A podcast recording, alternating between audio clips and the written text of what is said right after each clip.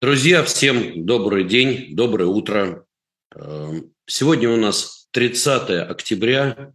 Э, собственно говоря, уже на носу ноябрь, и в ноябре у нас много чего будет интересного. Ну, во-первых, мне очень приятно, что вам интересно то, о чем мы говорим с Дмитрием на нашей передаче. Постараемся держать марку. И не забываем, что впереди, в декабре, у нас будет наш уже сотый выпуск так на минуточку уже докатились до 100 выпусков. Это круто. Постараемся сделать так, чтобы сотый выпуск был самым интересным, и вас ждало бы много неожиданностей. Но до этого еще надо дожить по текущей-то жизни. Итак, по традиции, пока Димы нету, я начинаю э, отвечать на вопросы. Дмитрий, здравствуйте. Как отразится заморозка зерновой сделки на Росагро и Фосагро? Ну, смотрите, во-первых, эм, тут не заморозка, тут скорее приостановка. Обратите внимание на формулировку. Мы э, с Димой еще об этом поговорим, но у меня есть такое ощущение, обратите внимание, это же у нас э, Министерство обороны вдруг высказалось. То есть не правительство, не указ президента, ничего. А тут вот бах, оказывается, у нас Минобороны теперь все решает. Мораль. Я думаю, если честно, что это 335-е последнее китайское предупреждение. Но это так к слову.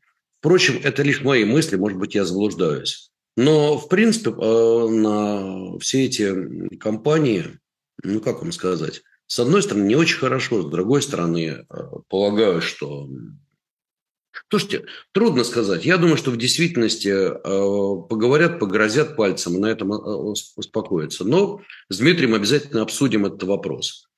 Э, то есть на экспортерах это отразится не очень, конечно, хорошо. С другой стороны, э, мы понимаем, что в мире цены на пшеницу, на семечку, э, ну и на все то, что экспортирует Украина и Россия, ну, наверное, поднимутся.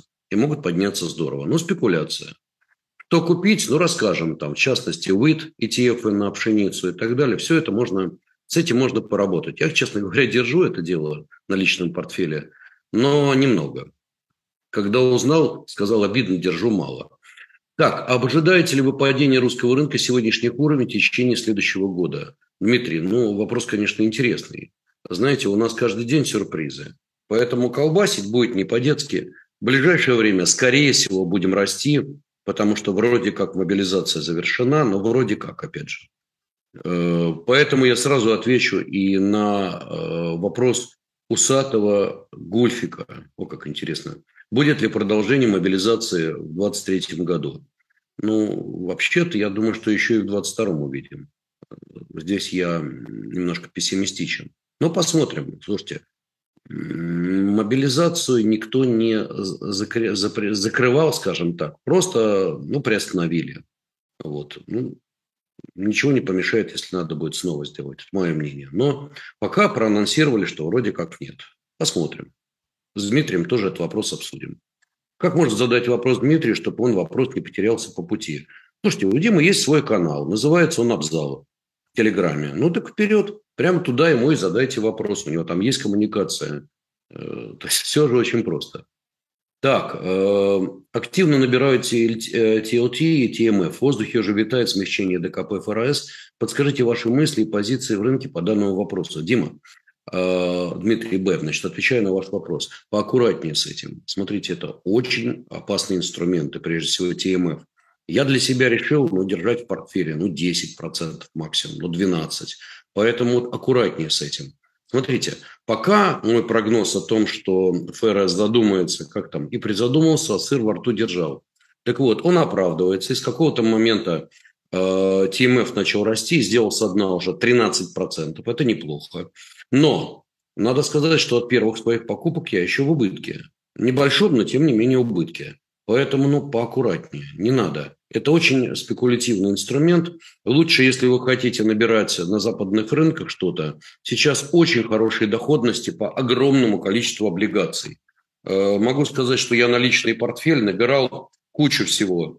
Э, я, например, набирал TripAdvisor э, с погашением в 2025 году с, с, с купоном высоким и эффективной доход, э, извините, доходностью погашения порядка 7 э, с небольших процентов годовых. И Экопетрол, и Seagate, и Coinbase, у которых доходность, кстати говоря, больше 11 годовых. Так что лучше уж вот так вот, мне кажется, сделать себе портфель хороший из интересных бандов. Кстати, Nissan дает очень хорошую доходность, э, более 7% годовых, который гасится в 2024 году долларовой. Поэтому с TLT и особенно TMF, пожалуйста, поаккуратнее. Это такая, знаете, ставочка. Не зря эта позиция в ультраспекулятивном портфеле. Просто помните об этом, друзья. Вот не надо пропорции, соблюдайте, пожалуйста, аккуратнее. С чем связано повышение доходности евробандов Финфина? Не знаю, надо посмотреть, не готов ответить. Так, э, вопрос Дмитрию. Почему власти не требуют обратно 300 наших миллиардов? И как по факту можно вернуть? Может, за 30% продать Китаю? Вот, гениальный вопрос. Тогда будет, как в известном фильме, это не мой, не твой зуб, это уже его зуб. Ну, во-первых, начнем с того, что китайцы это не купят. Они, знаете, как из того анекдота. Раз вы, анекдот, то я. Дедушка, конечно, ослеп, но не офигел. Вот, в данном случае в роли дедушка китайцы. Они не офигели, покупать это, естественно, не будут.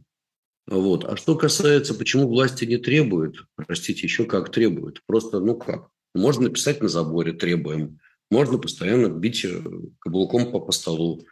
Власти требуют. Слушайте, это большой долгий вопрос, и как это будет разморожено, и когда, одному Богу известно. Более того, вполне возможно, что какая-то часть из этого, а может быть и все, в итоге пойдет на компенсацию тех или иных расходов. Поэтому здесь я пас прогнозировать. Э, здесь все очень мутно. Так, э, добрый день, и сразу лайк ставлю. Влад Танин. Влад, огромное спасибо. Друзья, пока Дмитрия нету, э, еще раз просьба, э, ставьте нам лайки. Э, поймите, как говорится, я-то вообще лайками не питаюсь, и питаюсь чем-то более вкусным. Но э, это помогает продвигать канал, и, как говорится, мы с Дмитрием тратим время, энергию. Я вот сегодня сидел где-то с 5 утра, готовился этой передачи. Но это каждый раз встаю рано, и где-то часа 4-5, пока не добрался до офиса. У меня, к сожалению, в отеле, где я живу, пока очень плохой интернет. Вот такая вот штука. А, ну, то есть средненький, скажем, стрима не тянет. Поэтому я в офисе сейчас. Вот. Так что это действительно большая работа. И отблагодарить нас хотя бы лайками, по-моему, дело святое. Так, Здравствуйте. Волнует тема китайских акций с листингом на Гонконге. Меня тоже. Учитывая все сегодняшние риски, у меня конкретный вопрос. Лично вы покупаете китайские компании? Покупаю, но очень точно. У нас есть китайский портфель. Не могу сказать, что он безумно успешный, но мы понимаем, что в Китае тоже неоднородный. Китай неоднороден. Это гигантский рынок, это много компаний, которых, по которым мы уже зафиксировали фиксируем большое количество прибыльных сделок. Так что я думаю, что китайские бумаги я буду более активно покупать в следующем году. Когда скажу? Ну, портфель такой есть, можете подписаться и все там найти. Так, здравствуйте, Евгений Борисович. Дмитрий говорил о трех, сценари... а, трех сценариях развития конфликта на Украине. По первому сценарию все закончится в ноябре-декабре этого года. Какова вероятность такого сценария? Э, Максим, я не могу ответить на этот вопрос, потому что, вы знаете, вот не хочу гадать. И мне кажется, что не Дмитрий по-серьезному, никто не может на этот вопрос ответить. Мое мнение, вот запишите, попробую, так сказать, пованговать, что более-менее все станет э, как-то успокаиваться. Еще раз, вряд ли это полностью успокоится. Слишком болезненная тема, слишком тяжелая. Э, я думаю, что расхлебывать все ее будут очень-очень долго, все. Э, я думаю, что только середина весны следующего года но посмотрим. Знаете, в конце концов, Израиль и Сирия тоже не подписали мирный договор. Действует некое перемирие. Вот боюсь, что что-то подобное ожидает и данную ситуацию. Но трудно сказать, я боюсь здесь. Я не политолог и не хотел бы влезать в то, во что я не специалист. Так, э, Дальний Восток, как всегда, на связи. Жду, вы молодцы, спасибо за ваш труд. Зинаида, огромное спасибо, нам это очень приятно. Друзья, нам, правда, очень приятно осознавать, что э, география наших слушателей огромная. И я вижу, что нас слушают из Дальнего Востока, и из Кореи, и даже из Новой Зеландии, Австралии, Китая. Есть наши слушатели из Индии, из Дубая, э, есть из Америки, из Канады, Германии, Израиля. И это очень радует. Мы стараемся быть объективными, стараемся вот не заниматься политиканством, не лезть вот э, черный, белый и так далее. Мир, он э, не черно-белый совсем. И стараемся быть объективными. Да, понятно, мы живые люди, Дмитрий и я, но наши личные вот эти вот вещи должны, наверное, уходить все-таки во второй план, и мы должны быть максимально объективными, максимально честными. Э, ну, вот как-то так. Пошли дальше. Э, в сервисе подписки было сказано, что Лензолото не ведет добычу, а Яс Бадайба или Бадайбо, Иркутская область. В этом году добыча составила 3 тонны, принадлежит полюсу, это верно. Денис, честно, не моя тема, я могу моих аналитиков попросить. Э, как-то так. Дмитрий Коган. Так, интересно. Евгений Борисович, здравствуйте. Почему в последних выпусках вы говорили, что юань живет своей жизнью? Теперь нужен не прокси-доллар. Спасибо. Не, ну слушайте, давайте так. Если мы смотрим на волатильность будущую, возможную рубля, то относительно волатильности рубля, да, прокси-доллар. Ну, конечно, если хотите настоящий прокси-доллар, берите дирхам, стопроцентно привязан.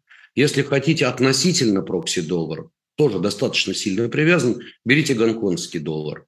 Вот. Дирхам более сильно привязан. И самое главное, что у э, Эмиратов действительно все очень хорошо, гигантские притоки валюты. И, если честно, Дирхам э, очень сильно недооценен, потому что, обратите внимание, инфляция в Дирхаме э, где-то 2-2,5%. В Эмиратах инфляция 2-2,5%. В Америке, сами знаем, во много раз больше.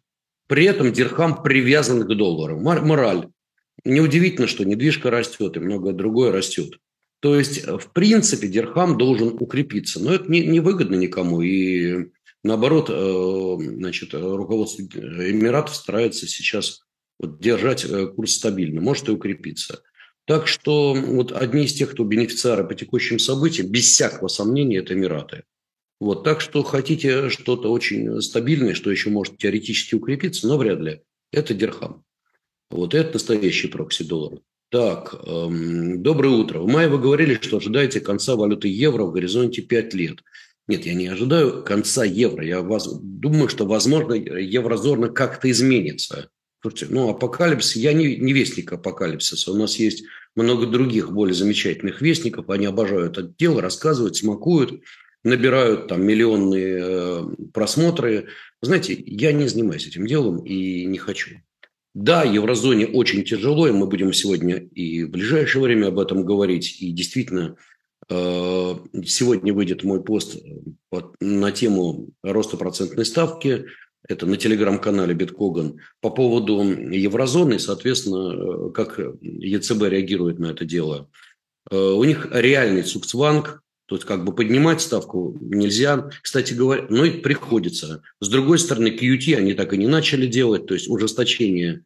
Почему? Да потому что все посыпется. Если у них еще начнется кризис ликвидности, а яй-яй будет для европейской экономики, будут массовые банкротства. Так что они начали это делать. Мы с Димой отдельно об этом очень серьезно поговорим. Не хочу залезать вперед.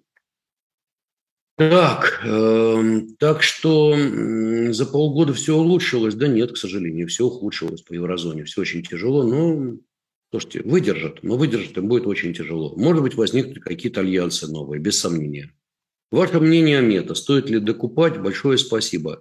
Слушайте, пока тренд не преодолен, бумага упала на 70% максимальных значений,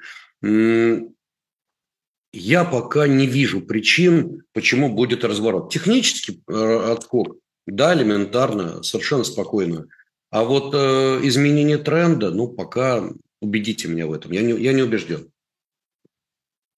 Евгений Борисович, у моей мамы ветеранов СМПО есть несколько акций с 94 года. Возможно ли их после продажи вернуть 13% или удержат пенсионеры? Заранее благодарна. Хороший вопрос. Хороший вопрос. Вообще э, льгот в данном случае, насколько я знаю, нет. Вы знаете, Столугова надо поговорить. Боюсь, боюсь, не получится, эм, к сожалению. Так, уважаемые ведущие, повангуйте по ведению или завершению по Украине. Ну, я уже сказал, я лично вот пованговал, думаю, что это ближе к апрелю следующего года. Но еще раз, не хочу, не моя тема. Слишком она болезненная и, поверьте, для меня сок. Здравствуйте, затроните, пожалуйста, тему Японии. Будут ли они принимать меры по укреплению иены или, может, будут ждать, пока сама отобьется, когда DXY начнет падать? Не, ну, слушайте, они, во-первых, уже начали интервенции. Японцы уже начали интервенции серьезные, и я думаю, что они будут принимать меры, и они их уже принимают. Другое дело, что возможно, что ну, мы говорили о том еще 2-3 недели назад, что когда был индекс DXY 114, что ждем, что он вернется на 110. Вуаля, он вернулся. Ну, соответственно, и иена должна немножко укрепиться в общем тренде. Но ситуация в Японии непростая, и, скорее всего, интервенция не продолжит. И, ну, слушайте, у них задача до начала, до начала на 140 хотя бы вернуться. Посмотрим. Евгений Борисович, есть ли шанс на падение рынка в США до 3200-3500? Э, Если да, то на каких новостях? Так, инфляция затормозится, и ФЕД плавно переходит при остановке повышения ставок. Может, пора брать. А, нет, Александр, смотрите, значит, э, мы говорили о том, что ждем ребаунда рынка, иначе говоря, прыжка рынка наверх. Вуаля свершилась. И с уровня где-то примерно 3500 по S&P рынок перелетел на 3900, закрылся бурным ростом в пятницу. Если посмотрите э, наше видео, я говорил, что, в общем-то, я жду отскока рынка, я жду примерно на уровень 3900, может быть, 4, может быть, даже 400, но это уже, так сказать, может быть, перебор. Таким образом, э, смотрите, я потихоньку сейчас реализую лонговые позиции, такие как ну, тот, кто торгует на иностранных рынках, это УРТИ или TQQ и так далее. Это те, кто, ну, квал-инвесторы могут торговать через Россию или же те, кто работает через иностранные рынки. Они неплохо поднялись, там прибыль по некоторым позициям 20, 30 и более процентов. Там неплохо все. Вот. Э, я думаю, что я их реализую полностью, если рынок будет на уровне 3950, может быть, даже 4. Э, может быть, допрыгнет до 400. Дим, доброе утро. Э, а ты что такой торжественный, опять же, в пиджаке, прямо красивый такой? Ты что с тобой сотворил? Явно, явно торопишься на какую-то свадьбу. Так ты не слышишь, да? Сейчас только что? Э, что ты говоришь, настройка что-то? Ну, давай, пока выстраивай свои настройки, я пока по рынкам еще два слова. Короче, смотрите, чтобы завершить ответы на вопросы, скажу следующее. Я планирую где-то все вот такого рода инструменты, тройные, в частности, ETN, на э, индекс Russell 2000 или на технологические компании. Я планирую их с неплохой прибылью закрыть, ну, наверное, в ближайшее время – я полагаю, что ноябрь будет крайне тяжелым, крайне волатильным. Я не знаю, э, пойдем ли мы выше, чем 4400. И, наверное, на этих уровнях начну формировать шартовые позиции. Я бы не советовал пока в долгую покупать. Мне кажется, рановато. И давайте так, вот мы с Дмитрием сегодня поговорим о ФРС, о решениях ФРС. Будет ли в итоге, в итоге ставка 5%, 4,5%, это все мы обсудим. Но пока я бы советовал в долгую, вот так вот сейчас, не торопиться покупать, если только не покупать именно облигации качественных компаний. А тут все просто. Вот видите доходность там 7-8 годовых в долларах по хорошей бумаге, хорошей компании, надежной. Ну так а чего? Ну, немножко диверсифицируясь. То есть вот у вас в портфеле, там, я не знаю, есть энная величина. Ну, возьмите там каждую бумагу на 5% в портфеле. В итоге, даже если что-то произойдет, но много не потеряете. А так заработаете. Доходности уже по долларовым бумагам очень и очень хорошие. А еще раз говорю, с TLT и TMF, особенно TMF, поаккуратнее. Так, ну что, Дмитрий Габидович, начнем? Ты меня хорошо слышишь? Я тебя слышу нормально. О, хорошо. Привет. Я, да, привет, привет, дорогой, привет. А, так, у нас пока куча э, всего. Дмитрий Грустный. Евгений. Я просто камера Нет. немного перенастроил ее. Не, он не грустный. Мы сегодня с ним утром общались, он был бодрым и веселым. Так что, ну, может, мало кофе. А, вот кофе пьет. Вот сейчас попьет Это кофе. чай. Да, чай больше кофеина, чем в кофе. В чае чаин, а в кофе кофеин. Я шучу. Так, ну что, Дмитрий Гаврилович, поехали. Я... У, нас, у нас с тобой тем много, темы у нас с тобой замечательные. И давай мы с тобой начнем с матушки России. Зерновая сделка. Ну, как известно, у нас э, случилось чудо, и о зерновой сделке, точнее, о ее приостановке, э, при остановке заявило нам никто иной, как Министерство обороны. Ну, оказывается, теперь Министерство обороны у нас раздает новости. Вот. Заявили они о том, что это происходит из-за теракта в Севастополе. Вот, ну, непонятно, какая будет реакция, но у меня первый вопрос, соответственно, причем здесь Минобороны, ну, правда, там потом и послы, и Совет Безопасности ООН, или там ООН, это самое заседание должно быть. Вот. МИД российский заявил, что украинские вооруженные силы совершили, вот зачитываю, атаки под прикрытием гуманитарного коридора, в связи с чем Россия не может гарантировать безопасность гражданских сухогрузов, участвующих в Черноморской инициативе. И приостанавливает, обрати внимание, приостанавливает реализацию сегодняшнего дня на неопределенный срок. Вот. Э, вопрос первый. А почему нет, собственно, сообщения от правительства или чего-то аналогичного? И не является ли это просто-напросто 335-м, но последним китайским предупреждением, мол, вот сейчас мы как, и тогда это самое. Вот что ты думаешь по данному вопросу? Сделка заканчивается в ноябре, а, и о том, что она может быть не продлена, говорили достаточно интенсивно с разных сторон. А, это связано с целым рядом аспектов. Во-первых, я напоминаю, что сделка комплексная. Она предполагает, что в обмен с формированием коридора, который обеспечивает говоря, Турция в большей степени, вот, происходит, естественно, поставка продовольствия, не облегчение поставка продовольствия, в том числе с южного периметра. Речь идет о зерне в основном, в массе своем. Вот, я напоминаю, что несмотря на то, что сельская, э, сельскохозяйственная не подпали под санкционное воздействие, все равно проблемы есть с фрахтом, есть проблемы, соответственно, с комплайенсом, то есть с оплатой. А, и считалось, что как бы э, это позволит этот процесс улучшить. Я напоминаю, что сторонами сделки является как раз ООН, а, Турция в качестве посредника, Украина, а со стороны РФ это именно Минобороны. То есть ее подписывать приезжал министр обороны. Так, между прочим. Потому что, я так понимаю, соответственно, отвечает за рейд непосредственно а, а, в Черном море. А, что это может, к чему это может привести? А, я напоминаю, что благодаря сделке во многом удалось сбить цены на зерно в свое время. Понятно, что объемы, которые вывозятся, во-первых, вывозится в основном кукуруза. Вот, и понятно, что те объемы, которые вводятся, они все равно не такие как бы большие. Тут скорее история заключается в том, что упрощалось доступ еще продовольствия как минимум с двух стран на рынок.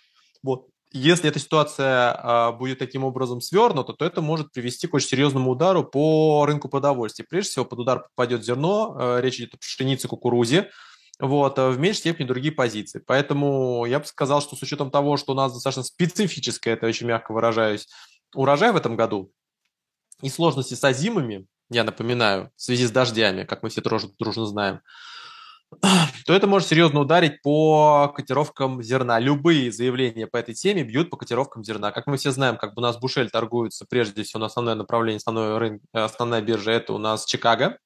Вот, mm-hmm. соответственно, с этой точки зрения пшено, пшеница вот, как и кукуруза в меньшей степени может пойти вверх. Кроме того, соответственно, кукуруза используется в кормовых, соответственно, как, собственно говоря, и пшеница частично.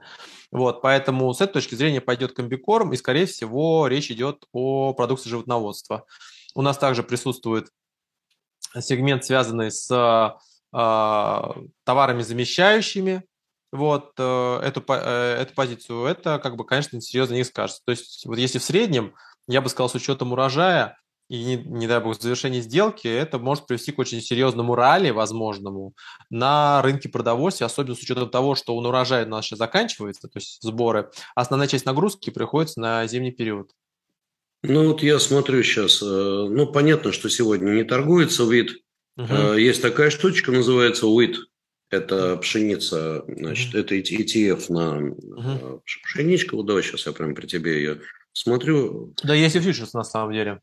Ну да, есть и фьючерс, но просто, э, скажем так, скажем, э, фьючерс штука опасная, я бы не рекомендовал. Опасная, Многим там большое Поэтому... значение имеет в виду сроки, потому она очень спекулятивная, кстати говоря. Ну да, вот э, WEAT – это Wheat Fund, поэтому тот, кто хочет попробовать поработать на пшеничке, вот вам, пожалуйста, стоит 8,55, скорее всего, торгуется на... Э, слушай, он, а, ну он на Америке торгуется. Да. Вот, у меня немножко его есть по случаю. Там. Знаешь, самое интересное, что забавно, мне мой брокер э, что-то, ну, я сам, естественно, управляю своим портфелем, как ты можешь догадываться, и даю приказы там, э, то все, пятое, десятое, это купить, это продать. Они мне, слушайте, не хотите там вид купить? Я говорю, а нафига? Ну, вроде как цена на продовольствие стала падать. Да купите, говорит, наверняка вырастет. Я говорю, ну ладно, там, возьмите немножко, так, ради прикола посмотрим. Сегодня так это смотрю, о, интересно. Ну, на самом деле, тайминги следующие. У нас э, продовольствие достаточно интенсивно используется в, в том числе э, в кризисные периоды. Считается в какой-то степени это в том числе антиинфляционная инвестиция, потому что у тебя продовольствие является как бы важным фактором, это базовое потребление, вот, соответственно, оно очень сильно зависит от сезонной составляющей. С учетом того, что цены на энергоносители растут, это важная составляющая а, посевной. Кроме того, у нас, соответственно, продолжают есть определенные сложности в логистике до сих пор. Вот, при всем при, при этом происходят как бы достаточно серьезные там сложности в некоторых территориях, то с этой точки зрения, конечно, она может быть перспективной именно в этом году собственно говоря. А также следует отметить, что к такому продовольствию с риском можно отнести, а, например, сою. Сейчас выборы в Бразилии, кстати говоря, сегодня в эти выходные, второй тур выборов. Сейчас они проходят, ну, как бы с учетом э, светового времени пройдут, так сказать, будут проходить. Вот. Э, второй тур крупнейший производитель, один из крупнейших производителей сои. Как бы та, также важный политический фактор. Любые, соответственно, акции протеста, а, непризнания, вероятность это высокие, вот, приводят, соответственно, к росту цен в этом направлении. Понятно. Я вот уже представляю, как они румбу, румбу танцуют. Хочется мне разочек в Бразилию. Я напоминаю, там вообще-то вообще-то жесть происходит сейчас достаточно серьезно. Там политическая кампания идет очень-очень-очень-очень весело, потому что там возвращается Десильва, который у нас левый. Соответственно, против них как бы тропический Трамп Больсонару. Вот, и они там сошлись достаточно бодро и весело. Вот, поэтому с этой точки зрения это, конечно же, очень важный фактор. Причем еще такое время для этого очень характерное. То есть э, Сильва считается ближе к, к левым, вот, а, соответственно, Больсонару близок к правым, как бы. А с учетом того, что скоро выборы, промежуток в США, то это тоже важный фактор. Это крупнейшая экономика Латинской Америки. Ты знаешь, что меня потрясает? Бразильский реал на фоне всех остальных валют, которые просели относительно доллара, почему-то не падает. И стоит Сырьевая достаточно... экономика.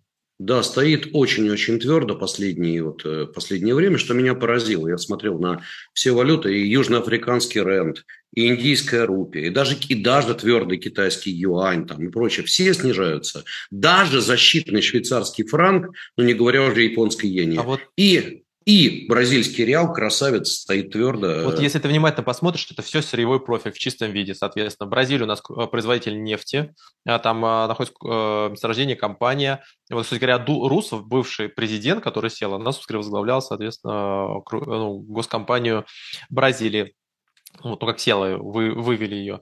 Вот, э, соответственно... При, подожди, присела, присела. Ну, Сильва тоже как бы его вывели, как бы таким образом, так сказать. Вот, и против нее дела заводили. Вопрос в другом заключается, что это на самом деле сырьевая экономика. Посмотри профили сырьевых стран, они чувствуют себя вообще очень хорошо. Саудовская Аравия, Объединенные Арабские Эмираты, даже э, Австралия, э, инфляция в среднем ниже, соответственно, как бы ВВП достаточно неплохо себя чувствует. То есть э, сырьевые экономики, Канада, Норвегия, э, вообще как бы для них ситуация достаточно хорошо складывается, в крайнем случае в моменте, пока не падают цены на энергоносители. Ну, я просто тебя не было, я как раз говорил о Дирхаме, как раз у Эмиратов, ну, сейчас просто клондайк. И что интересно, э, Дирхам привязан к американскому доллару жестко. Угу. 3,67, вот этот курс, ну, лучше, если был вот 3,62, россиянину было приятнее но 3,67 привязан. Так вот, что интересно, а, инфляция при этом в Эмиратах а, ниже 3%. Инфляция в Америке гораздо выше. Мораль. По идее, Дирхам должен укрепляться, он сейчас явно занижен. Но, то есть им приходится ослаблять постоянно, ну, как бы держать его. Но... Ну, в этом какая-то логика есть, потому что на самом деле, во-первых, как бы а, Объединенные Арабские Эмираты очень импортозависимая страна с точки зрения, соответственно, не базового набора товаров. Например, соответственно, по вопросу мяса птицы или, соответственно, а, по вопросу а, техники, поэтому, в принципе, привязка к этой логике имеет, потому что импорт важен. С другой стороны, там нет такого производства, которое имело смысл субсидировать за счет занижения курса в принципе. Вот, там не промпроизводство, а сырье тебя купит и так, и потому что и так продаешь его в доллар фактически. Поэтому какая-то логика для сырьевых стран в привязке есть. Ты знаешь, я тебе скажу, э, я вот на днях общался с большим количеством бизнесменов, которые здесь, в Дубае, э, делают производство. Именно производят. Причем производят продукты химии. Э, разговаривал с одним очень интересным человеком. Он сейчас делает производство краски. Совершенно уникальной краски которая имеет, ну, такие свойства, скажем так, что... Нет, я, я не буду раскрывать ну, все кажется, тайны. заключается в том, скажем что так... на самом деле нефтехим угу. там хорошо себя чувствует, и вся химия, потому что у тебя, соответственно, база угу. там есть, сырье есть, как бы из него можно хорошо работать. Так, ну ладно, давай вернемся да. к нашему вопросу. Зерновая сделка. Я только хочу завершить следующим, что по самой сделочке-то как раз можно сказать, что на последнее время очень с большим скрипом шла, и очередь из судов которые ожидали досмотра в Мраморном море, э, выросла на прошлой неделе, как ты думаешь, до скольких?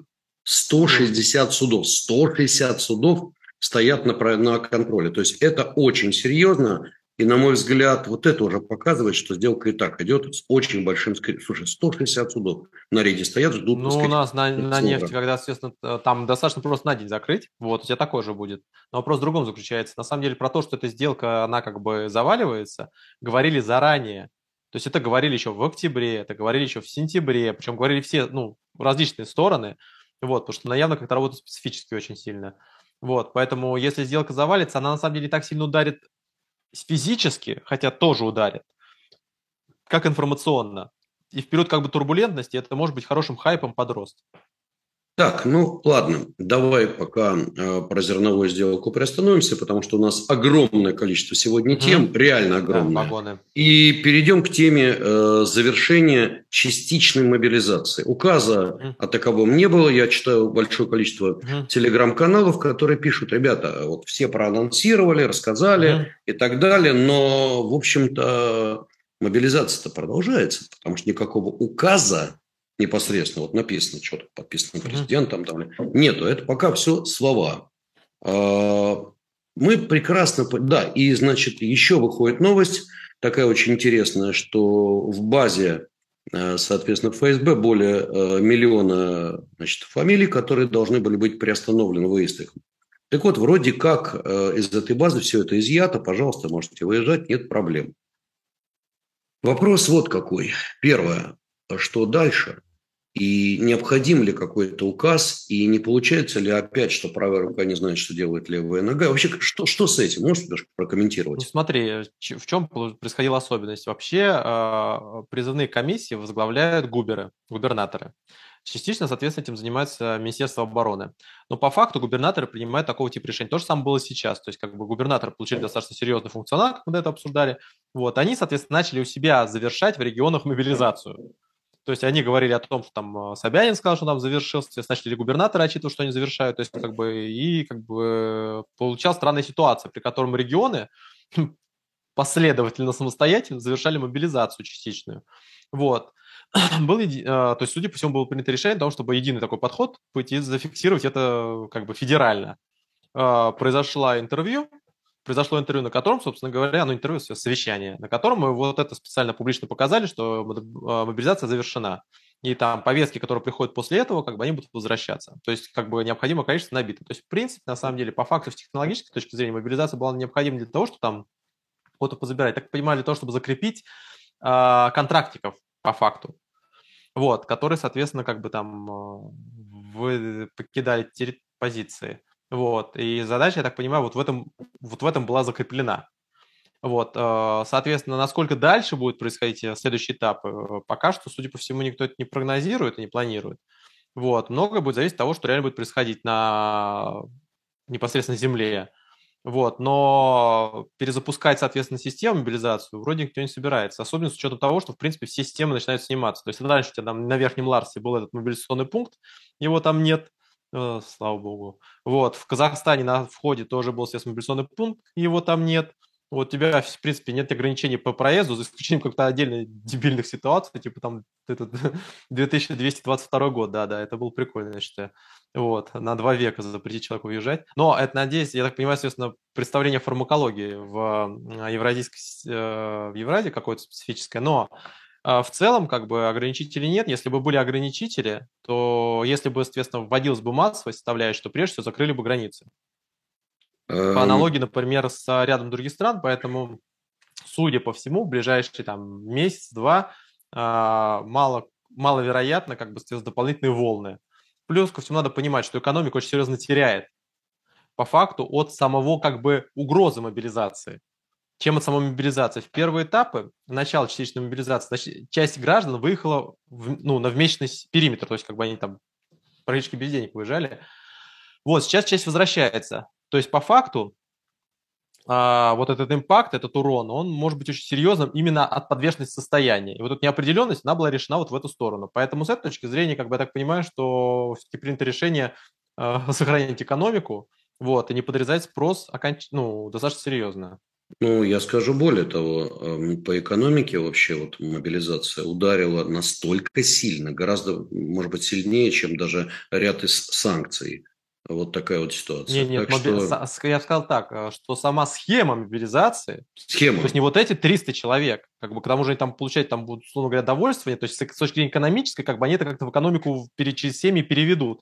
Эх, Вопрос в другом заключается. Если, сама если угроза, бы 300, если бы 300. Вопрос не в этом. Если я, сама угроза мобилизации, то есть вот выезд людей, то есть не кто, кто призван, а те, кто выехали. Вот это на самом деле, естественно, удар по потреблению. Ну, разумеется. Как бы, сама схема организации оказалась более как бы э, э, больше урона нанесла, чем сама сама, э, то есть признак контингент. Поэтому с этой точки зрения, конечно, как бы так делать не рекомендовано. С точки зрения экономики. Просто стрессовый эффект, он оказался выше. То есть там э, ты призвал, условно говоря, 300, а у тебя выехал 400 плюс.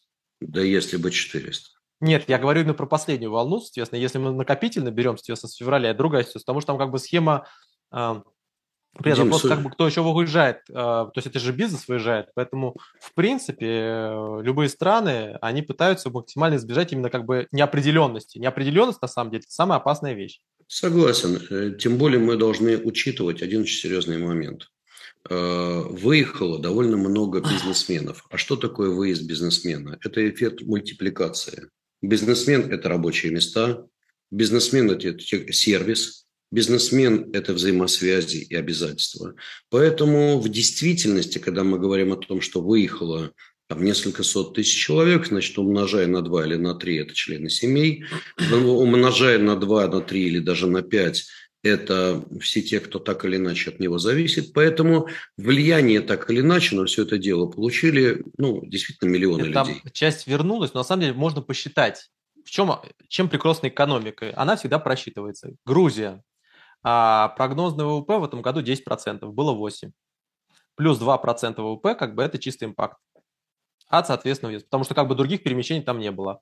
А Казахстан а, с, а, за последний месяц а, открыто новых ИП, ну, в наш, то есть в представлении ИП, то есть как бы это, это там лицензия на экономическую деятельность, 200 тысяч осенью плюс. Примерно 70 минимум там это РФ, плюс примерно 50 сверху, скорее всего, тоже РФ. То есть от, и примерно, по базовым данным, это примерно от 130-120 тысяч это, соответственно, как бы открыто. Понятно, что часть из них находится здесь, соответственно, они открывают, чтобы заниматься э, э, реэкспортом. Вот. Но как бы по объему рынка недвижимости по, соответственно, как бы количеству пересечений на границе можно, соответственно, посчитать. Это все можно посчитать. То есть вот конкретно, например, 2% ВВП – то, что как бы Грузия получила в чистом импакте. Соответственно, примерно 150, 130, 130 тысяч, соответственно, предпринимателей – это то, что получила в чистом импакте Казахстан. То есть у всего вот. есть своя цена, надо просто правильно это считать. Ты знаешь, вот тут пишет наш один слушатель, Алекс Кош такой, пишет, что и хорошо, что типа уехали, освободили поляну. А, значит, Алекс, я вам отвечу на этот вопрос следующим.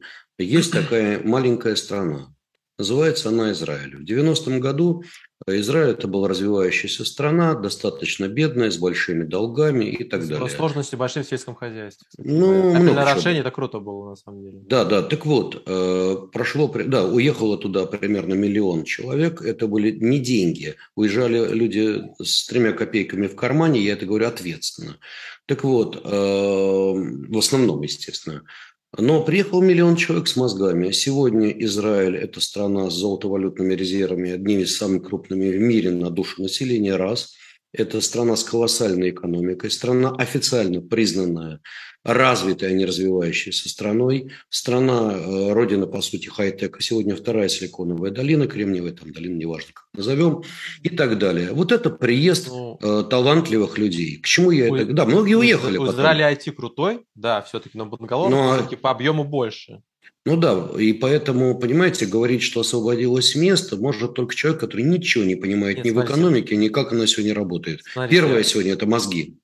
Разные есть... есть сегменты, то есть надо смотреть их правильно. То есть, например, есть сегмент, в котором, соответственно, уход очень серьезный. То есть это прежде всего там импортозамещение, это, соответственно, это э, рынки услуг, IT. Самый больше всего потерял IT. То есть как бы в IT заместиться можно, у тебя айтишники уехали, как бы тебя, соответственно, приводит как бы к росту спроса на IT-специалистов, причем не на джуниоров, а уже стоявшихся руководителей проектов, лид, э, ну, этих э, лидеров проектов. Есть сегменты, которые тут выиграли, их можно посмотреть, они реально существуют. Есть сегменты, которые Конечно. проиграли, но надо понимать, что эм, лишились прежде всего спроса, покупательной способности. То есть это люди, которые потратить могли здесь, а потратят там. Они туда, в ВВП войдут придут. Если бы они без денег уезжали, например, или, например, это там, не знаю, безрасходной составляющей. То есть проблема заключается в следующем. Проблема заключается в том, что э, покупательная способность, точнее, э, добавленная стоимость отсюда, из, отсюда перемещается, например, в Грузию. И там, соответственно, значительная часть как бы вот этой истории начинает как бы вращаться. То есть, скорее всего, на этот рынок и работают те же самые, соответственно, параллельный импорт.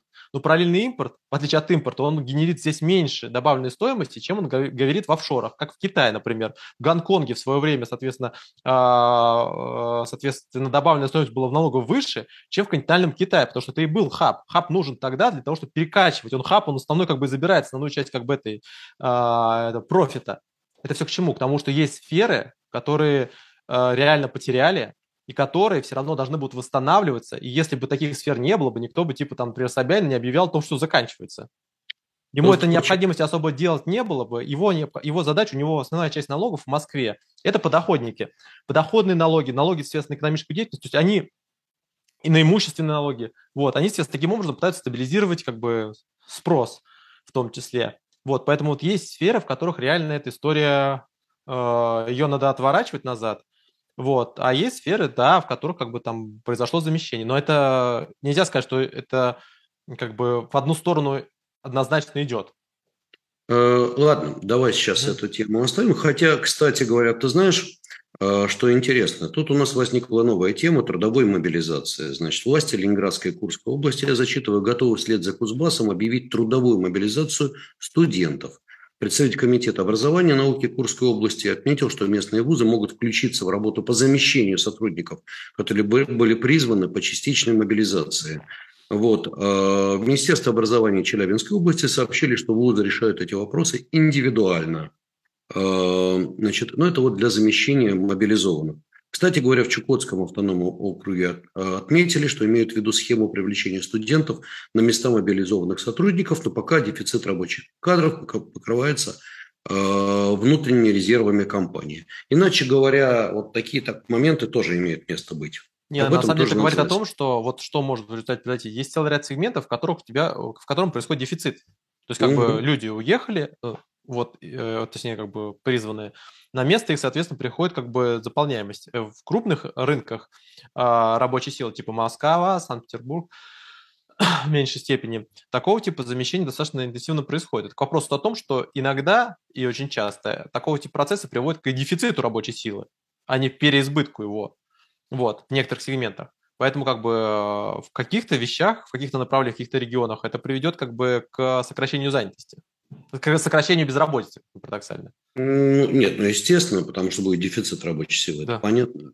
Так, ну, я думаю, что об этом пока достаточно. Тем, еще раз говорю, сегодня очень много. А, а по поводу комментариев, которые я тут вижу, говорят, что Израиль, тем не менее, так сказать, там проблем много. Слушайте, проблем в Израиле всегда было много, и более того, очень много из тех, кто тогда уехали, вернулись или уехали в Америку, или в Германию, или в Канаду, или же вернулись в Россию. Да, вернулись, да, это так, но тем не менее импульс э, привлечения, я лишь говорю о следующем. Я привожу Израиль как пример того, что э, иммиграция это, в принципе, позитив. И не забывайте, что Америка держится всю жизнь на миграции, прежде всего, мозгов. Вот это очень важный Кстати говоря, фактор. многие не знают. Отсасывая ресурсы со всего мира, прежде всего человеческие, интеллектуальные. Вот именно сегменты, то есть США, это на самом деле религиозные иммигранты. То есть людей, которых выдавливали из континентальной Европы, как бы там, поэтому много протестантов. Кстати говоря, очень много, соответственно, экономических мигрантов. То есть ирландский сегмент весь, он был с чем связан? С голодом, который страшным голодом, на самом деле, который происходил в Ирландии. Там несколько волн туда приезжало, вот весь современный Бостон, Нью-Йорк, он в значительной части, как бы, соответственно, связан с именно ирландской миграцией. Там, поэтому, соответственно, День Святого Патрика, вот это все празднуют достаточно интенсивно, кстати говоря, самое массовое, самое массовое мероприятие. Поэтому, как бы, есть примеры миграции эффективные, есть примеры миграции неэффективные. Все, на самом деле, зависит от того, как бы, как ты правильно с этим работаешь. То есть, как бы, ты можешь использовать ресурс, или как в Турции, у тебя, как бы, эти люди просто тупо живут в каких-то страшных условиях, вот, э, как сирийской составляющей, вот, э, и ты не знаешь, что с ними делать. Поэтому, как бы, тут разные есть сценарии, разные схемы. Вот, но в любом случае, как бы э, большое перемещение граждан всегда как бы связано с определенными э, издержками. Всегда. Так, и мы с тобой переходим к следующей теме, а тема важная. На неделе а. было заседание э, Центрального банка России. И Пятница, Эльвир Схеб... обычно, да? Да, да, да. Эльвира Схебзадовна ничего неожиданного нам не сообщила. Вернее, нет, сообщить-то она много чего сообщила, а ставочку она оставили без... Изменила. Да, ставку не изменила, что, в общем-то, было ожидаемо. Потому Но очень что... Дерипаску. Слушай, любовь э, Дерипаски и Эльвир Схемзадовны – это, знаешь, такая тема, я думаю, мы об этом будем книги потом писать, у них взаимная огромная любовь. По крайней мере, Дерипаска э, любит Эльвиру Схибзадовну как, не знаю, родную маму. У них постоянно... Ну, хотя нет, мама, наверное, не годится. Вот, Нет, молодая. просто надо понимать, что это к вопросу о том, что тоже экономики разные. То есть в, в экономике разные есть аспекты. Вот есть люди, которые, компании, которые очень много заимствовали, да, соответственно, на высоких этих процентах, между прочим. И сейчас как бы им как-то не очень хорошо. Вот. А есть, соответственно, а компании, которые достаточно серьезно, например, там зависят от эм, а, курсовой составляющей. То есть у них разные стратегии, у них разный подход и разная ставка нужна на самом деле. Слушай, ну, Олег Владимирович мечтает, чтобы ставка была около нуля, тут все понятно. Не, отрицательно и... должна быть все. Ну, слушай, дай ему бог здоровья, у него тоже есть своя логика. Да, вот, э, вот, для с точки зрения своего бизнеса он прав, а просто другом. А, кстати, это кстати у нас будет... Или нет? Я же являюсь вообще председателем Столыпинского клуба на минуточку. А. И у нас скоро будет заседание там в начале ноября. Там у Дерипаски куча мыслей, так что ну, я не знаю, оно будет открытое, закрытое, но, по крайней мере, там много чего будет любопытного. Я там тоже буду выступать. Так что посмотрим. Олег Владимирович там, я думаю, будет жечь. Ну, или если он... он... в последнее время. Ну и прекрасно, кто-то должен жечь. Нормальный мужик, кстати, я не знаю, я к нему очень хорошо отношусь. Угу. Вот. Э, давай э, вот о чем. Набиулина ставку-то не изменила, но наговорила много всего интересного. Ну, да. Наговорила и про инфляционные ожидания, наговорила и о том, а сегодня давай лучше мы поговорим о том, о чем Эльвира Схибзадна нам поведала, потому что поведала она много чего. Итак, Дмитрий Кабитович, ваш выход. Ну, смотри, для начала ставку все ванговали, как бы, ну, в принципе, мы, да, ранее ванговали, никаких проблем, как бы, в этом не вижу особо. Вот, а, что она упрется в семерку и будет, естественно, за ней держаться, потому что все опасаются, все как бы готовятся к осени, что будет осенью, что будет в декабре, после санкций и это подобное. Соответственно, никто не собирается сейчас как бы, соответственно, особо подпушивать вниз, как бы не понимая, что будет, естественно, в осенний период. Очень большая доля неопределенности в ноябре, в декабре. Вот, ну, как бы защитная э, схема, можно понять. Хотя, как бы, все равно денежная масса у нас не до э, ну, как бы поджато, все равно зажато, имел смысл хотя бы летом все-таки было ее раскрывать пошире, по, ну, шире, в крайнем случае. И какая-то логика в этом присутствовала на самом деле. Вопрос заключается в том, что вот этим шансом летом воспользовались или нет, вопрос очень открытый. Я считаю, что не особо. Вот. Что касается того, что сказала Набиулин. Ну, брошки опять у нее не было. Естественно, сказал, что это уже как бы... Не... Кстати, кстати, возмутительно. Я лично был... Не, нет, ей вопрос уже задавали, сказали, что все, не, не время для брошек. Вот. Слушай, Короче... я вот если увижу, скажу, что Эльвира Схибзадна зря вы это. Вот вся страна переживала из-за брошки. У нас была тема, у нас сегодня много тем.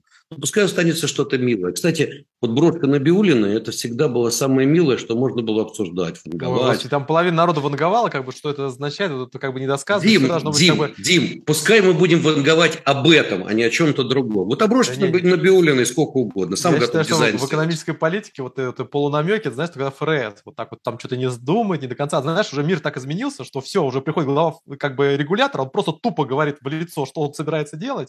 Вот, когда он собирается что поднимать, вот это стратегия. Так мир так изменился. Понимаешь, люди боятся уже неопределенности в 22 году. Дима, вот если бы каждый раз выходил, выходил Павел и говорил, у него было вот здесь то галстук бабочка, то, то не знаю, бантик. У нас есть типа персонаж бантиком mm-hmm. любит.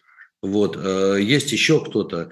У нас есть, э, понимаешь, есть какие-то милые вещи. Вот пускай О, лучше да. Не в 22 году, я так думаю. Ну, в крайнем ну, случае, да. не с инфляцией в 10%. Короче, смысл заключается в следующем. В том, что, я думаю, просто это был первый элемент самосожжения, э, самосожжения сожжения там, или еще как нападения как бы на регулятор. Это ничего неправильно. То есть в мире в современном как бы ходит определенность, я так понимаю, как бы регуляторы к этому приспосабливаются. И главы центробанков. А, а, самое интересное, что заявила Набиулина, первое, это, конечно, то, что не будет ограничений по а, наличке риски. Это важный аспект.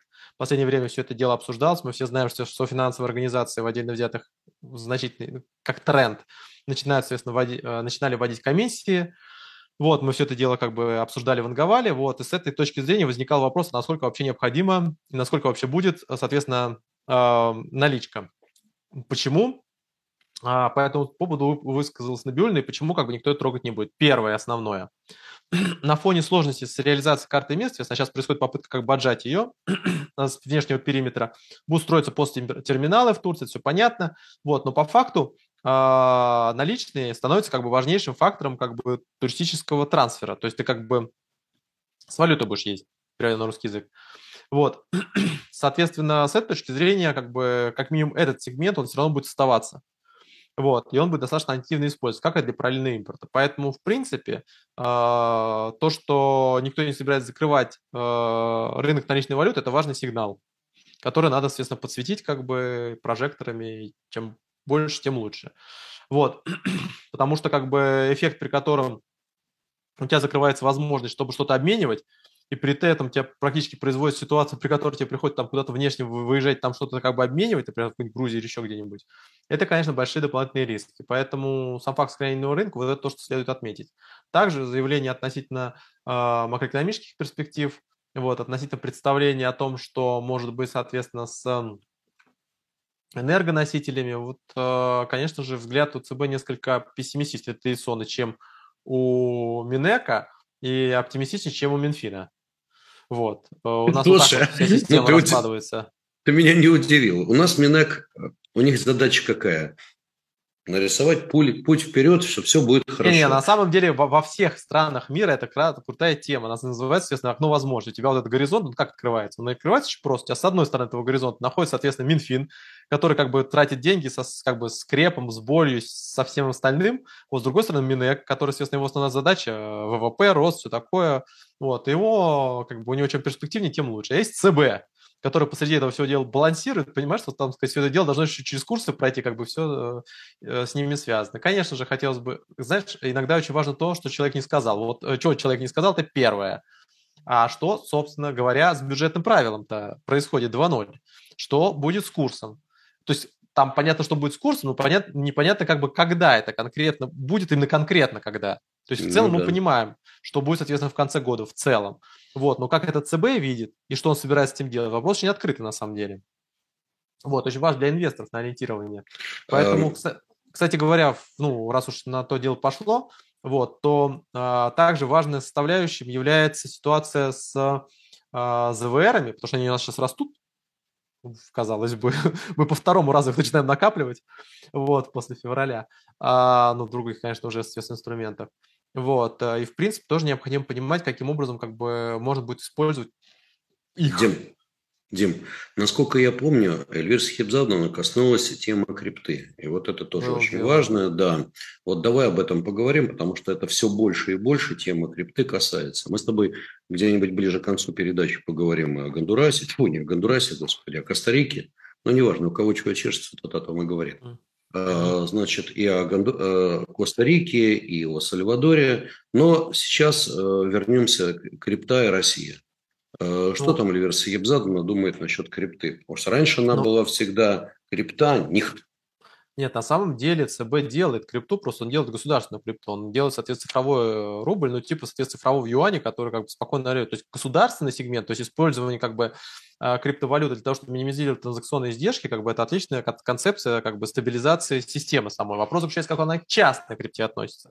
Вот, и ну, частные время... у нас... Э, ты видел хоть раз, чтобы ЦБ наш относилась к частной крипте хорошо? Не смеши меня. Ну, надо отметить, что несмотря на это, как бы по сравнению с некоторыми другими регуляторами, все-таки возможности для этого открываются. Во-первых, у нас закон все-таки был принят как бы в той или иной степени. Ну, нормативную базу было погружено это понятие хотя бы. Вот что очень важная составляющая. Вот, и у нас э, появилась возможность как бы им заниматься. Ну, другое дело, что для узкого количества людей, в принципе, инвесторов, но в принципе это хоть есть в отличие от целого ряда стран. То есть, в принципе, как-то туда двигается вся эта история, но нормативная правовая база туда перемещается.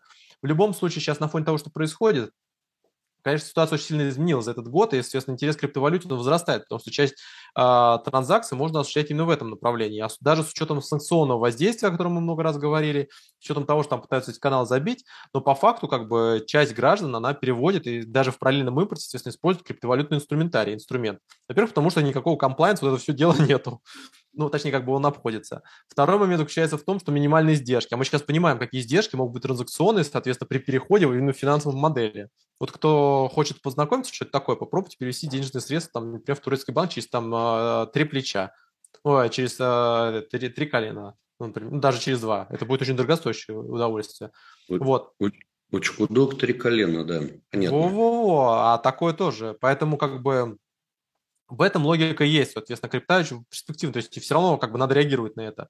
Вот, но также надо понимать, что это абсолютно специфическая отрасль, вот, а вообще насколько такая отрасль именно. Вот. Дим, это не а отрасль, это часть жизни, которая, на мой взгляд, если хочешь мое мнение, крипта настолько сильно вошла в нашу жизнь и войдет еще больше. И понятно, что это не инструмент, э, конечно, накопления с точки зрения как бы инвестиций. Это возможности расчетов, причем, подчеркиваю, не платежа, это не средства платежа. И вряд ли кто-то согласится принимать платежи в крипте. Ну, вернее, нет, согла- соглашаются, но тем не, не менее. Принимают. Да, а вот средства расчет переводов – это сегодня очень ну, круто и очень работает. Прокси, пока что это прокси-система именно транзакций. То есть она позволяет переводить денежные средства, как правило, точка входа и точка выхода все равно фиатные валюты. Вот. Но есть и системы, при которых ты уже крипто можешь заливать. Это все к чему? К тому, что как бы на фоне как бы турбулентности, которая возникает, и на фоне того, что все происходит, как бы на фоне на самом деле и банков, которые находятся под давлением, посмотрите, что происходит в Европейском Союзе, кстати говоря, в других странах, вот, а крипта как бы она будет рулить. Кстати говоря, следует отметить, что Binance, несмотря на то, что пока что взял время для того, чтобы узнать, что там за санкции, по факту он позволяет проводить нормальные объемы. И плюс ко всему крипта, крипта, в отличие от банков, на самом деле, криптобиржи, их к ним по-разному можно относиться, но они хотя бы позволяют выводить денежные средства. Дим, они... Дим, Пока, извини, перебил тебя, да, да. продолжи. Вот, поэтому как бы там э, и риски большие, в принципе, но там хотя бы как бы по понятию все происходит. Вот, плюс-минус. Если правильно построить схему, это позволяет очень серьезно минимизировать издержки. Федеральный центр сам его использует, кстати говоря, эту крипту, в принципе, на самом-то деле. Вот, просто я напоминаю, что одни, одни у нас крупнейших майнеров были по прошлому году, и вот в этом году, соответственно, это какой-нибудь Росатом, это какой-нибудь, соответственно, там, не знаю, эти энергосбыты. То есть они прям ставили такие, соответственно, сегменты. Вот ты на АЭС поставишь, например, соответственно, майнинг ферму, все, ты как бы в шоколаде, в принципе. Некоторые это делают просто незаконно, а вот есть это как бы э, есть как бизнес. Вот, поэтому с этой точки зрения, конечно же, я бы сказал, что в будущем это уже вопрос не майнинга, майнинг станет возможно, майнинг все больше будет уходить в корпоративный сегмент, такой промышленный масштаб будет носить. Вот. А вот как средство расчета, как инвестиционный инструмент, он, скорее всего, будет э, повышать интерес, особенно после того, как целый ряд коинов перешли на систему не а, а, система поощрения не по действиям, а система поощрения по удержанию. Так, ну я ну, какой... Ну, ну, кажется, я... на русский язык это, это означает то, что э, важно не, то, не столько, сколько ты намайнил, а важно то, какой, какой, какой объем ты держишь. И с этой точки зрения инвестиционные игроки, они получают преимущество с точки зрения перспектив развития валюты, чем обычные как бы работяги, которые просто поумайнят. Вот, поэтому с этой точки зрения, как бы вот из всех топ-валют, из топ-коинов, фактически Ethereum вот э, модернизировался, то есть э, практически не осталось соответственно, монет, не осталось а, крипты, которая бы а, дала, давала преимущество именно за майнинг сам. Ну, оно, в принципе, непонятно, потому что ресурс на майнинг он не ограничен, а вот э, возможность э, фактически строить из этого как бы такую масштабируемую пирамиду намного, быстрее, ну, намного проще. Э, Дим, ну, я как Коин полностью тебя поддерживаю, в конце концов. Если уж э, кто будет Я уже понял, что токен скоро, скоро выпустишь, просто дело закончится. Так а куда мне деваться? NFT, Э, кстати, есть уже NFT, между прочим, в, медь, э, в этом самом, господи, в, в Тоне. В Тоне есть такой NFT уже, э, да. биткоган, это самое, биткоган.тон, между прочим. Так что все нормально, все работает. Вот. Кстати, друзья, обратите внимание на тон. Сейчас э, это очень интересная тема, но будьте пока осторожнее. Тема, тема очень любопытная. Вот. Там Давай есть сейчас... регулирования, напоминаю немножко. Там всем, много чего есть. У нас, соответственно, была, она, эта система строилась, потом, соответственно, был бан со стороны как бы американского регулятора. Это привело к тому, что произошло расхождение, то есть была команда, которая стала отдельно тон стоить, соответственно, она телеги отпочковалась. Вот. Но э, с точки зрения рынка это колоссально. У тебя вся телега Абсолютно. может быть колоссальным, соответственно, механизмом механизм. То есть поставить крипту на мессенджер – это самая крутая история, которая может быть. Если у Snapchat, у Байду какого-нибудь, у появится крипта, а они к этому идут, в принципе, и, в принципе, практически пришли. Вот, это будет колоссальный инструмент. То есть в будущем ты просто будешь в этой экосистеме постоянно находиться, даже финансовые организации надо будет входить. Совершенно верно. И вот я очень внимательно смотрю на то, что делает Павел. Я считаю, что, его, что это самый умный человек в нашей стране. Э, и, ну, недалеко от тебя э, живет-то, в принципе. Я в курсе, я в курсе. У меня вообще большая мечта взять у него интервью. Пытался уже несколько раз на, на козе подъехать. Паша отвечал, что да, с удовольствием, но, к сожалению, интервью в принципе не даю. Ну, вот у меня такая позиция. Очень обидно, я очень хотел. Слушай, пока мы тут с тобой... Ага. Про... Нет, э, Бастар, про тон, пожалуйста, не... пару слов мы потом поговорим, пока рановато, правда рановато. Я в теме, но рано.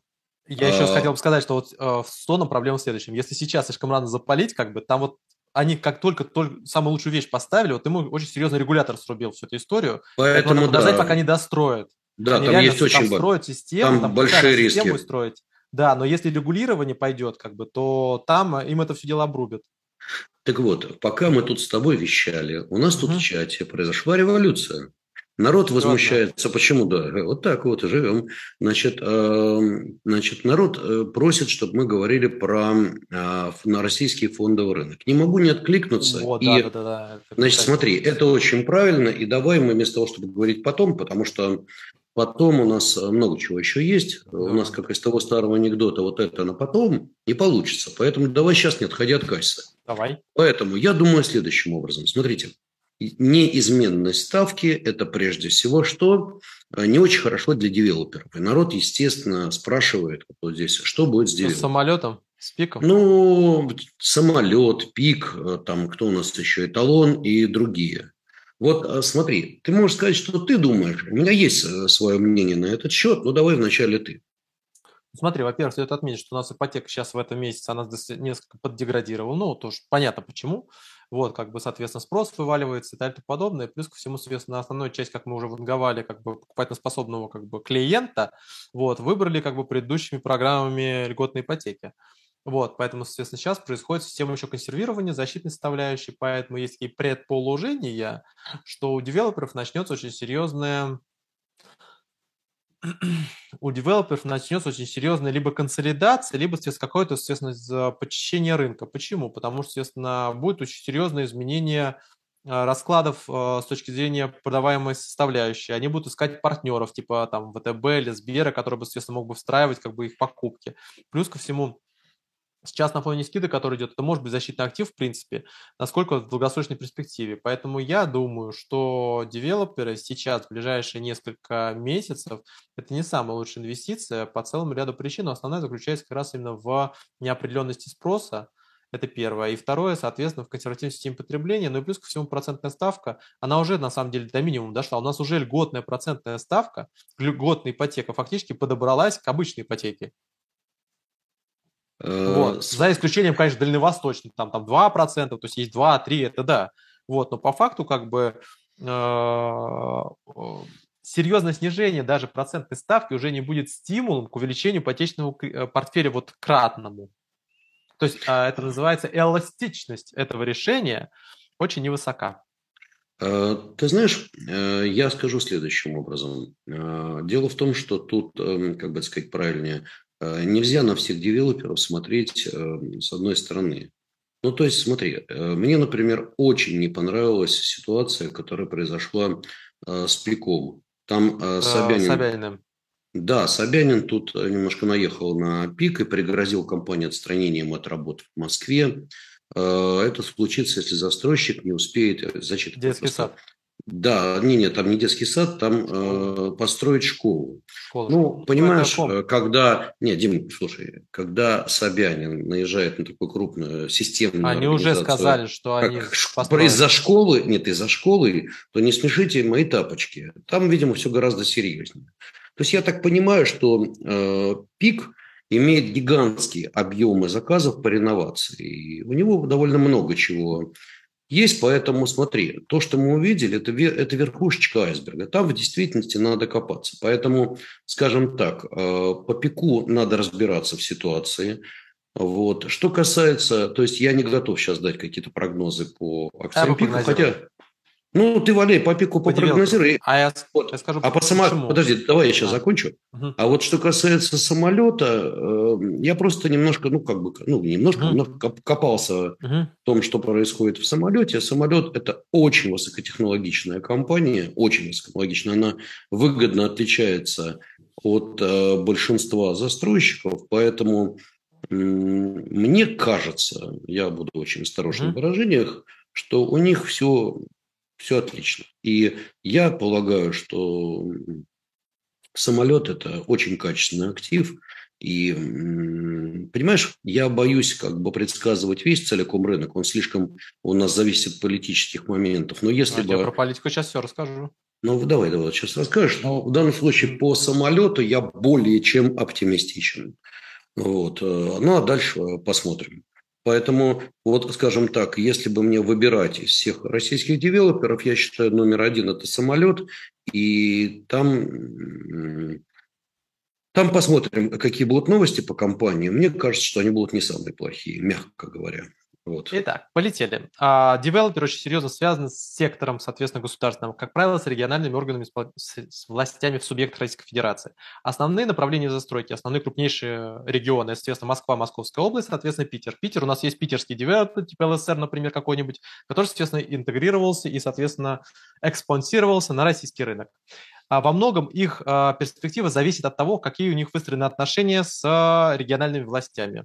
ПИК строит, помимо реновации, он комплекс застраивает территории. Поэтому, соответственно, школы, которые они устроят, это есть их обязательства, которые есть условия вхождения. Насколько известно, ПИК заваливает некоторые сроки сдачи по реновациям. Это инструмент давления, соответственно, который показывает, что как бы необходимо форсировать процесс. Ну, ПИК тоже можно понять, как бы они там взяли некоторые паузы в начале, соответственно, года, ну, в середине, в весной, когда было непонятно ни стоимости, ни, соответственно, а, стоимость а, а, материалов, не было понятно на самом деле до конца как бы и спрос, который, естественно, к этому времени был, поэтому там пересчитывались модели. Некоторые стопы были поставлены. И, судя по всему, сейчас федеральный э, региональный центр, в данном случае, естественно, Москва, пытается процесс подтопить. Самолет. Самолет, как у нас известно, аффилирован с Московской областью. Он, собственно говоря, оттуда и пришел, и там, соответственно, прямая связь есть непосредственно с региональным контуром. А, самолет всегда себя неплохо чувствовал, он достраивал за как бы девелоперы, которые там заваливались. Вот, э, знаменитый там какой-нибудь Urban Group, вот, правда, там частично достроен, но неважно. Вот, э, Су-55, ну, все мы знаем все эти истории. Вот, э, самолет всегда связан с Московской областью. Был, в Московской области ситуация плюс-минус нормальная. В этом году, кстати, я напоминаю, будут выборы в Москве и Московской В следующем году будут выборы в Москве и Московской области.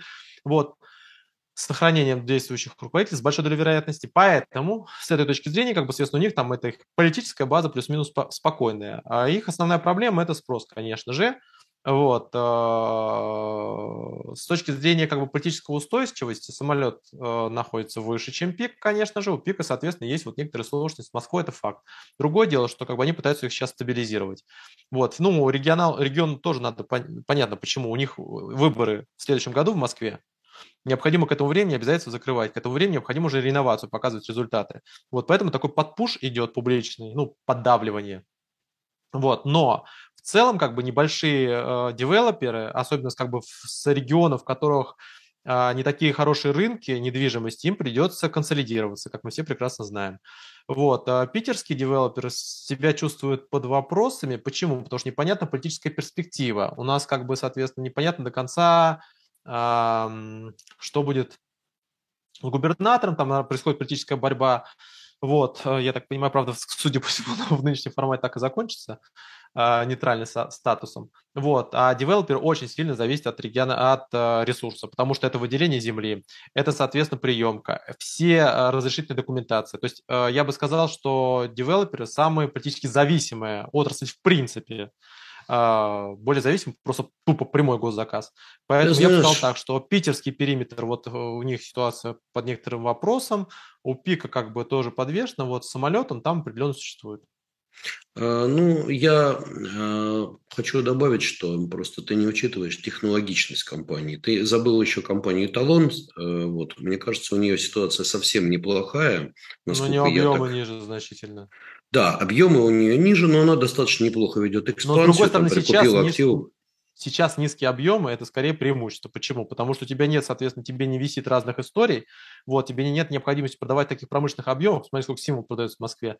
Вот, поэтому как бы а, в данном случае специализация на небольшом количестве объектов быстро продаваемых, вот это большое преимущество. И плюс ко всему, ты, как ты понимаешь, основной удар пришелся по премиальному сегменту, поэтому с этой точки зрения, соответственно, в премиальном сегменте вот эта э, борьба за а, эффективные решения, оно будет намного выше, чем в массовом сегменте.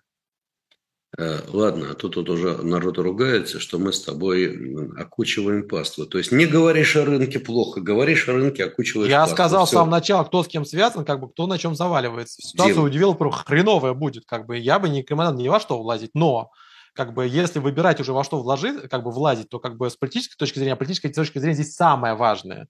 Если хотите понимать, что происходит в э, девелопменте, посмотрите, что произошло после смены прихода Собянина в, соответственно, строительстве в целом этот сегмент самый важный. Рейтинг долгое время не выводили, потому что как бы он как бы за все это отвечал.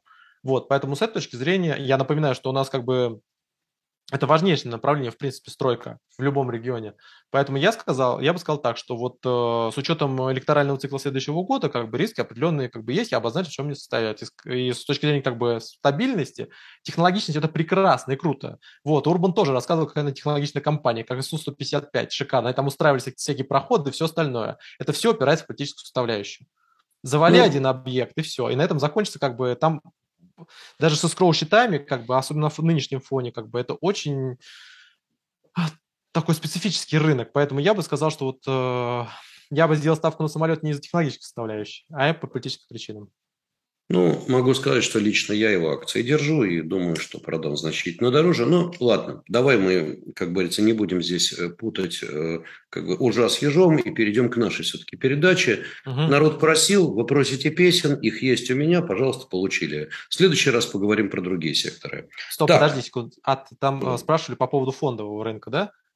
Ну, подожди, ты как раз... А, ты как раз не, не дай, слушай, да? А, так, господин Абзалов, у нас кто модератор? У нас кто модератор? Ты или я? Сиди, молчи.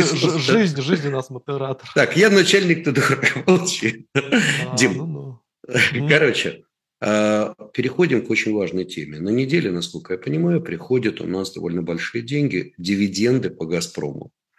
Учитывая фактор того, что мобилизация, ну, по крайней мере, по словам, завершена, и дополнительные факторы, в принципе, российский рынок стал оживляться. А, мы видим действительно, что ряд компаний начали неплохо расти, и, очевидно, тренд продолжится. Я могу сказать, что, например, я на прошлой неделе начал активно уже покупать, в частности, а, акции Сбербанка. Вот. Что думаешь по поводу, потому что приход этих денег, более-менее как бы успокоение, по крайней мере, вот по этому больному вопросу народ, естественно, спрашивает, э, что мы думаем. И обрати внимание, была на неделе еще речь Путина на Валдае, и, как ни странно, она была достаточно миролюбивой, достаточно... Ну, там про переговоры вообще говорилось. Именно. Вот это все, на мой взгляд, не может не повлиять на позитивную сторону, а, на то, что, да, я говорю, это все не может не повлиять в позитивную сторону на то, что мы называем сегодня российским фондовым рынком. К сожалению, на его ошметке. Так вот, что ты думаешь на этот счет? Что, у тебя со звуком что-то? Так, ну пока у Дмитрия какие-то проблемы со звуком. Я э, хорошо, что не с интернетом. Я пока продолжу.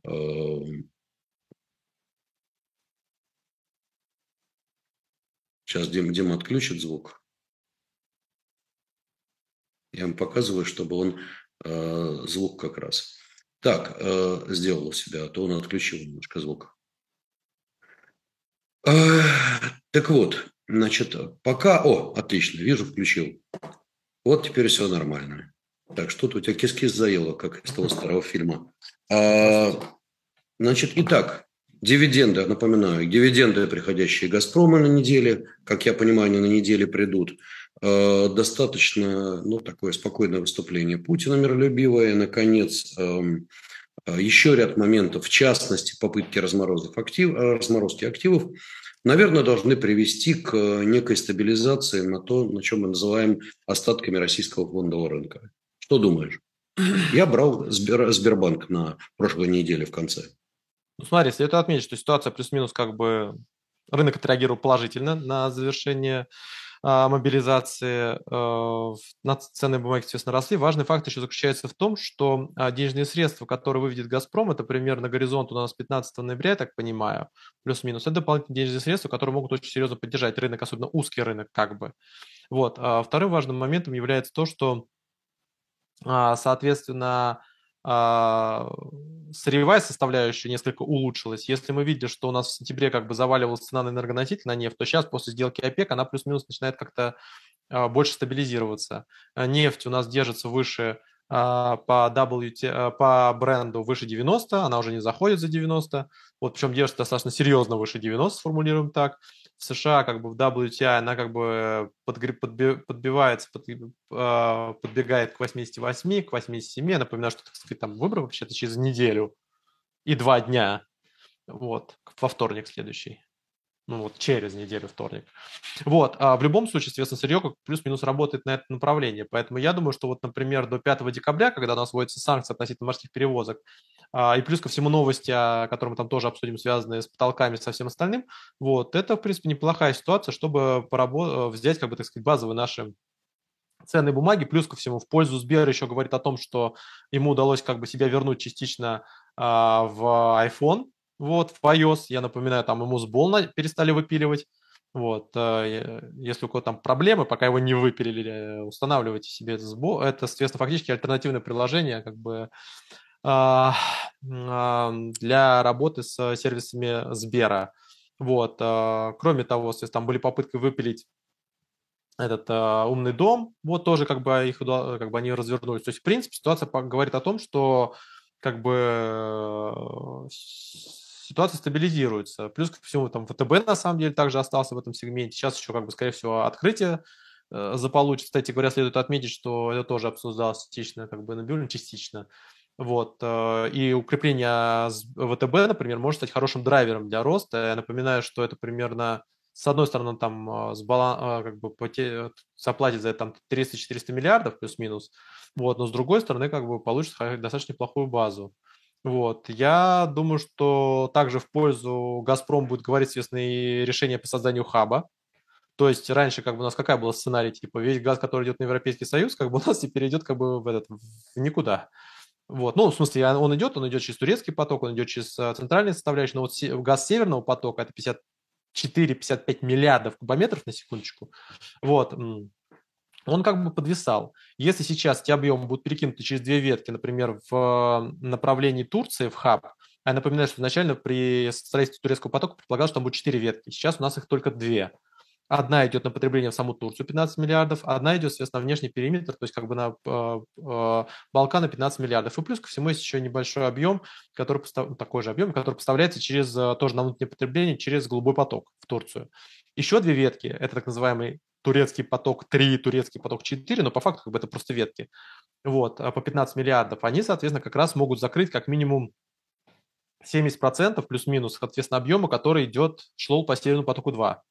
И более того, за счет смешения там газа, вот, вы, э, выпиливать его будет очень сложно. Поэтому с этой точки зрения, конечно, хорошая новость для «Газпрома», как минимум там 70% газа может быть пристроить. Просто путем строительства коротких веток в направлении Турции. Это намного более быстро, чем лепить газопровод, тащить его полностью э, через Алтай, э, то же самое сила Сибири-2 то, что является как бы альтернативой для Китая. Она тоже будет строиться, но это просто надолго, а турецкий поток можно быстро построить. И как бы э, там фактически всего две зоны. Вот, поэтому с этой точки зрения для «Газпрома» тоже, так сказать, такая положительная новость, с учетом того, что, напоминаю, у нас удалось восстановить лицензию, соответственно, официальному управляющей компании э, турецкого потока, то как бы это тоже неплохая новость. Поэтому я сказал, что можно было затариться компаниями с хорошими как корпоративными новостями на фоне как бы общего роста рынка. Э, на ну, ноябрь. Ну, слава богу, теперь ты наконец-то вернулся к фондовому рынку, а то это мне хотелось, что ты напоминаешь Михаила Сергеевича. Его в свое время, когда спрашивали, Михаил Сергеевич, что вы думаете, например, о перспективах там, отношений России и Америки? Он отвечал, вы знаете, виды на урожай в Канаде очень хорошие и очень красиво уходил Нет, от темы. Фондовый рынок связан с конкретными эмитентами. Говорить о том, да. чтобы полностью входить в него, как бы бессмысленно. Если речь идет о Сбере или о ВТБ или о Газпроме, это логично. Если вы хотите, например, воткнуться в Новотек или, предположим, соответственно, подзакупиться, например, там какие-нибудь сигнатурные, у нас а, что-то типа, а, даже не знаю, что вот такое предложение, Роснефть. Вот, есть здесь вопросы. То есть надо понимать, что нефтяные, нефтянка может получить сейчас серьезный удар, связанный, как бы, соответственно, с 5 декабрем. А, соответственно, в газовой отрасли такой, соответственно, удар будет как бы маловероятен. Наоборот, у них пойдут самые высокие цены а, именно зимой этого года. А с учетом того, что ставки а, ограничений не будет а, по газу, судя по всему, а, в полном объеме, то он сможет, соответственно, сверхдоходы заполучить именно отработать зимой. Поэтому на самом деле, это подход у меня как бы следующий. В целом в рынок вкладываться то же самое, что, что такое в целом выходить в этот э, э, в лес заходить, смотря куда зайдешь. Если с волками, это одна ситуация. Если в березовую рощу, другая ситуация. Поэтому я не, не рекомендую сейчас а, заходить в долгосрочную нефтянку, но в девелопер, кстати, тоже. Но вот, например, в ГАЗ, в э, фин-организации, в принципе, можно, потому что финансовые организации являются общим лакмусом, но при этом, естественно, они являются, у них самая хорошая корреляция с э, санкционной составляющей. То есть санкции, которые вводятся, как бы они сразу же отрабатывают ценные бумаги. Поэтому я думаю, с учетом того, что санкции уже вот так вот массово не пойдут, то есть общим профилем, они будут очень точные, то ситуация будет примерно такая. То есть, грубо говоря, то же самое, что не имеет смысла там сильно вкладываться в русал, предположим, вот. Но как бы вот финансовые организации, там, госбанки, в принципе, с ним можно поработать, особенно с учетом того, что нехорошие новости корпоративные пошли, как бы их начинают как бы плюс-минус возвращать, но они, точнее, хитроумно возвращаются в э, приложение, а для них это важная составляющая. Вот, поэтому я бы сказал, что вот э, я бы во весь фонд не вкладывался, я бы вкладывался в конкретное направление, в конкретные ценные бумаги, если быть совсем точным. Ну, короче, мою идею покупки Сбербанка ты, дорогой товарищ, одобряешь. Я сказал бы даже, что по сравнению с ВТБ это лучшая идея, потому что ВТБ, соответственно, еще придется, как бы он издержки понесет по-любому, а как ты думаешь, как бы с чего он эти денежные средства, он будет их изымать? Вот, второй важный момент заключается в том, что там есть еще вопрос интеграции всего этого процесса, соответственно, а Сбер это чисто как бы обратное от общего как бы, как бы ситуации. Поэтому любое улучшение общее, то есть, например, та же самая лучше сказывается на акциях Сбербанка, я так понимаю, а, в большей степени, чем на акциях «Газпрома». Это, скорее, проверьте корреляцию, а, скорее всего, в нее прав. Почему? Потому что у тебя заканчивается, у тебя, соответственно, значительная часть, там, условно говоря, там, ну, остается, как бы, а это банковский сектор в чистом виде, потому что это больше э, платежей, больше трат, больше расходов, больше потребления. То есть потребление и любые новости, которые связаны с потреблением, они сразу же хорошо сказываются на крупнейшем э, транзакторе, я бы так сказал, э, платежей после э, естественно, после э, быстрых платежей, тут, чтобы ЦБ как бы не, раз, не расстроился окончательно. Вот. То есть Сбер – это на самом деле как кровеносная система. Она очень быстро реагирует на общее улучшение. А нефтянка, газ, они очень сильно зависят от внешней составляющей, то есть вот конкретных санкций, конкретных новостей. Поэтому я бы сказал, что Сбер – это хорошее, хорошее закрепление вообще в целом как бы на фонде. Так, ну и на этом фоне мы давай перейдем сейчас к другим новостям, но прежде чем перейдем, друзья, огромная ко всем просьба. Ну, насчет того, что лайкайте нас, я уже говорил в начале передачи, ты просто не слышал, я тебя избавил от этой муки слушать очередные призывы о лайканье. Но в данном случае э, у меня большая просьба еще и ко всем, не только лайкать, но и подписываться на наш канал. У нас преступно мало подписчиков, нам нужны подписчики, мы хотим подписчиков, мы любим подписчиков, мы делаем все, чтобы им было приятно, хорошо, они чувствовали себя обласканными и облайканными. Э, уже Сначала нами. подписчики получают уведомления на самом деле по оперативному выходу, с учетом того, что большинство мероприятий связано со стримом, то есть как бы человек выходит, то есть вы то есть проще посмотреть в стриме, это намного прикольнее, может там вопросы всякие позадавать, на них могут поотвечать. Поэтому с точки зрения вот стрима, если выкидываешь, то на самом деле подписчик э, получает серьезное преимущество. Он может успеть вовремя как к нему подключиться. Вот когда ты воды выкладываешь, то посмотреть его там на полчаса раньше или там на час позже, вот не имеет значения. А в стримах крайне важно начать как бы успеть, так сказать. Поэтому с этой точки зрения в этом есть конкретные конкретное значение стать подписчиком. То есть он, вы получаете преимущество перед э, другими как бы пользователями контента. Вот за, за что я тебя, господин Абзалов, люблю, за то, что на все подводишь научную базу. Это правильно. Значит, все Но должно быть по-марксистски по, по, и по-научному. Нет, просто как бы все должно быть двусторонне. Человек должен получать какой-то профит от того, что он, он как бы вкладывает свое счастье, свое время, там, свою, соответственно, подписку, а в ответ получает конкретную, как бы, более хорошее качество услуг. А иначе кому это надо? Если нет не win-win, это никому не надо. Абсолютно согласен. Итак, не забываем, что есть два канала. Есть канал, эм, э, значит, э, соответственно, на котором вы присутствуете. Э, и есть канал Биткоган. Так что подписывайтесь, друзья, на оба, ставьте лайки везде. Тем более мы активизировались, мы стали делать много передач на тему об основах. контента. Э, ну, ну, качественно или некачественно, это уже слушатели выставят свои оценки. Знаешь как? И нам свой приговор э, произнесет потомство, а не мы. Мы не имеем права, это неделикатно говорить, качественно или некачественно. Ну, я надеюсь, людям понравится.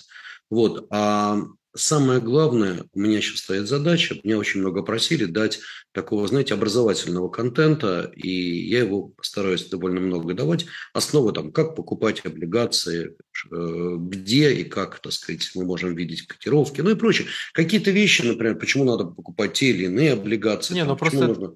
То есть Тоже основы. логика есть, потому что трейдинг сейчас как бы очень серьезно как бы, ну, сжался. В принципе, человек очень многие решения принимает самостоятельно. Ему крайне важно как бы получать правильно, правильно оценивать риски, особенно ну, на фоне падающего рынка. И тогда, если раньше, даже если бы не было бы ситуации февраля, все равно на падающем рынке эти компетенции намного более востребованы.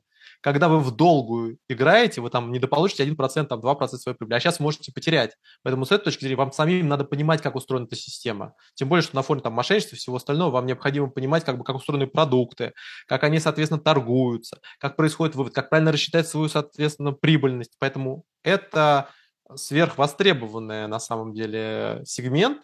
Вот, и сейчас на образовательный сегмент очень большой спрос.